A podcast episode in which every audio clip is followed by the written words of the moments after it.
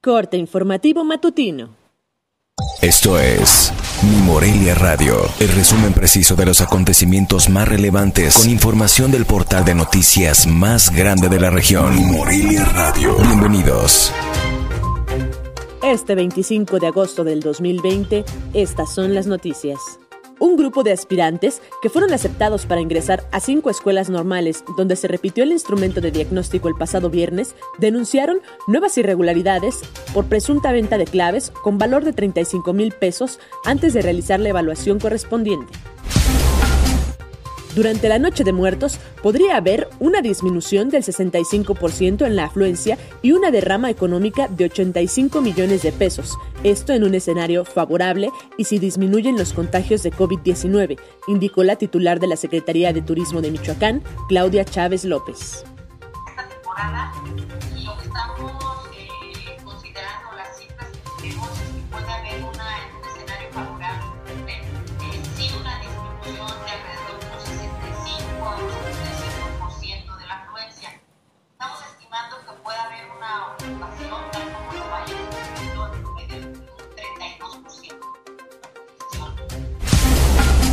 Más de 57 mil niños y niñas michoacanos de 1 y hasta 9 años de edad que no cumplían con su cuadro completo de triple viral fueron protegidos contra el sarampión. De acuerdo a información proporcionada por el secretario de Administración del Ayuntamiento de Morelia, Gabriel Prado Fernández, el nuevo programa anual de inversión contempla 409.079.941 pesos para 185 obras. Y este, viene una, ciclovía en la, avenida Francisco J. Mújica. Vienen también este, algunas, ah, vienen algunas recuperaciones muy importantes. Las 14 jefaturas de tenencia, los edificios de donde atienden y, este, nuestros jefes de tenencia se van a dignificar viene una parte muy importante de restauración de tres edificios que son patrimonio de la, eh, humanidad, que están catalogados por la UNESCO.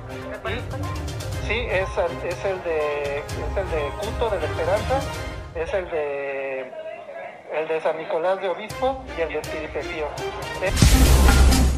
40 toneladas de desechos fueron retiradas de una vivienda ubicada en la colonia El Realito de Morelia, luego que denuncias ciudadanas solicitaran la intervención de autoridades para limpiar dicha casa. Por irregularidades en la contratación de obra pública, la Fiscalía Especializada en Combate a la Corrupción tiene en curso 14 denuncias por más de 74 millones 600 mil pesos en el periodo del alcalde independiente Alfonso Martínez Alcázar. Así lo declaró el encargado de despacho de la Secretaría de Urbanismo y Obras Públicas del Gobierno de Michoacán, Mario Rodríguez Loesa. Un pleito vecinal derivó en un ataque a machetazos y un posterior operativo policial que concluyó con la detención de un hombre en la colonia Ciudad Jardín al poniente de la capital michoacana. Informó desde Morelia, Michoacán, Cintia Arroyo.